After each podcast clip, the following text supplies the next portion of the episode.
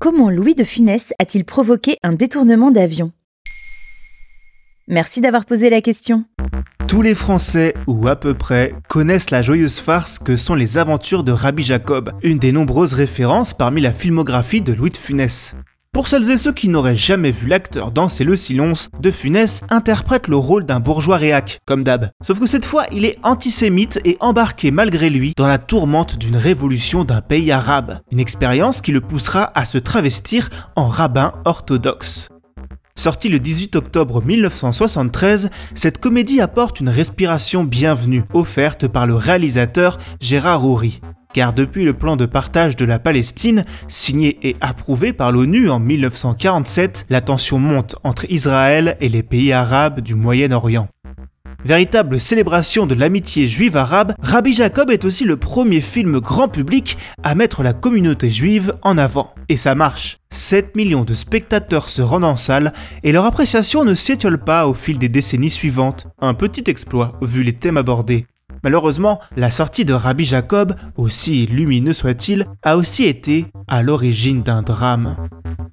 Comment ça? Un peu de contexte. Deux semaines avant la sortie du film, le Moyen-Orient est secoué par la guerre du Kippour, qui entraîne le premier choc pétrolier.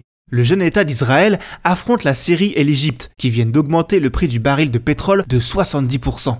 Tout est chaos, l'ambiance est au cordeau. Pourtant, Gérard Houry maintient la date de sortie de son film, prévue depuis un an, et ce, malgré le sujet. Cette décision révulse Danielle Craven, une femme de 35 ans convertie au judaïsme. Elle juge le choix d'Houry indécent, persuadée que le film est prosémite et anti-arabe. Alors, au lendemain de la sortie du film, Danielle, désespérée, s'arme de courage et d'un 22 long rifle, et devient la première femme à détourner un avion seul. Sa demande est claire. Si Rabbi Jacob n'est pas retiré des écrans, elle détruira l'avion. Carrément Que s'est-il passé? Elle force les pilotes d'un Boeing d'Air France opérant un trajet Paris-Nice à dériver de leur trajectoire, direction le Caire. Les pilotes parviennent à la convaincre de faire une halte à l'aéroport de Marignane pour se ravitailler en kérosène. Danielle accepte. Elle accepte aussi d'y débarquer les 112 passagers. La pirate de l'air ne garde en otage que le commandant de bord et le chef de cabine.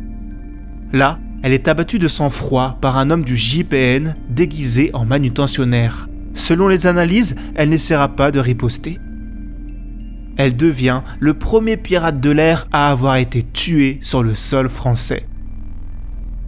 Ce meurtre est aujourd'hui considéré par beaucoup comme un crime d'État, par son mari notamment, Georges Craven, producteur et publicitaire célèbre. Ironie, c'est lui qui était chargé de la promotion du film de Rabbi Jacob. Il demandera à l'État de rendre des comptes. Ce dernier restera sourd à ses demandes. Aucune grenade ne sera retrouvée sur le corps de sa femme. Daniel n'avait pas de quoi exploser l'avion. Par contre, on retrouve une lettre qui éclaire un peu plus son acte. Elle y dénonce pêle-mêle les usines d'armement, les voitures nécessitant le pétrole de la guerre pour fonctionner, le sort réservé aux Palestiniens dans les camps elle demande au président Pompidou de renvoyer pour incompétence le Premier ministre. Monsieur Mesmer qui parle mais ne fait rien, et Monsieur Marcelin qui tabasse trop mais ne dit rien. Ces mêmes ministres qui ont donné l'ordre de l'exécuter. Maintenant vous savez, un épisode écrit et réalisé par Jonathan Oppard. Ce podcast est disponible sur toutes les plateformes audio. Et si cet épisode vous a plu, n'hésitez pas à laisser des commentaires ou des étoiles sur vos applis de podcast préférés. 爸爸。